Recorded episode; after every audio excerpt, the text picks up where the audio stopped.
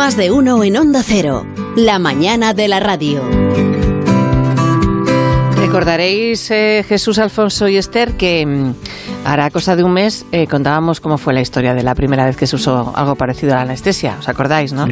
Pues, Sí. pues hoy vamos a continuar siguiendo un poco el recorrido que tuvo aquella noticia tan relevante para la medicina hacia mediados del siglo XIX y hoy en Historia de con Javier Cancho, la historia de los días posteriores a la era del dolor.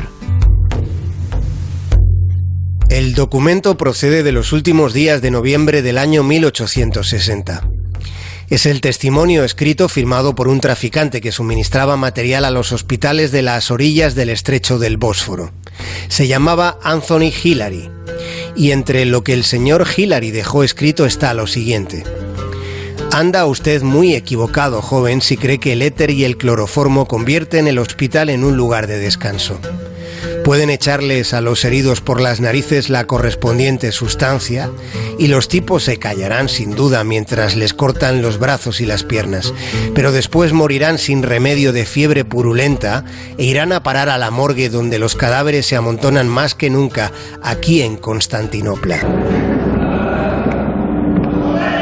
Lo que vamos a hacer es un recorrido por el que estuvo considerado como uno de los mejores hospitales que hubo allá en los comienzos de la segunda mitad del siglo XIX.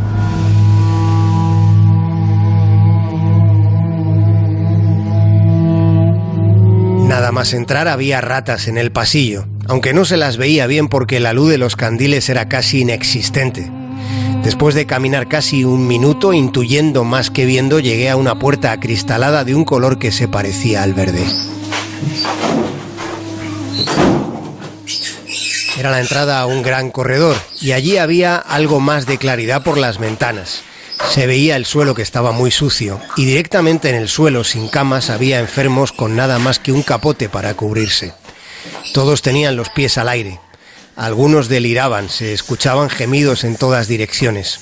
No encontré ningún enfermero hasta llegar a la sala siguiente.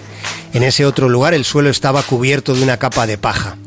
Allí había más enfermos y dos enfermeros que se calentaban junto a una caldera de cobre. Estaban fumando y bebiendo vino tinto. Les pregunté por la sala de operaciones y por los médicos, y me miraron como si viniese de otro mundo o de otro tiempo. Hacía ya ocho días que ningún médico había pasado por esa parte del hospital. Aquí, me explicaron, están los enfermos del cólera. ¿No le da miedo? me preguntaron.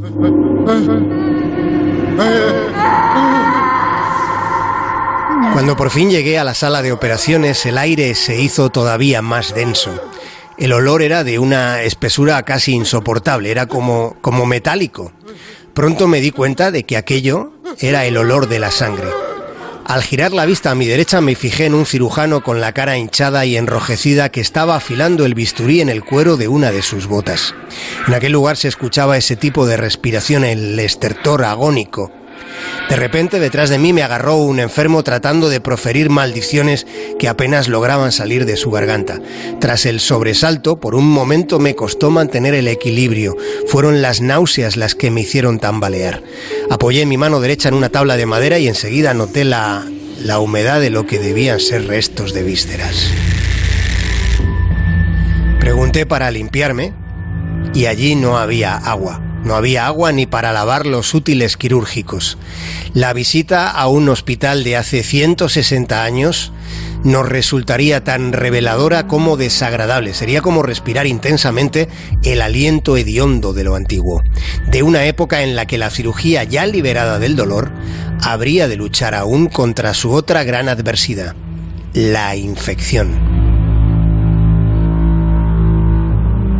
Tela, ¿no? El vivir en aquella época.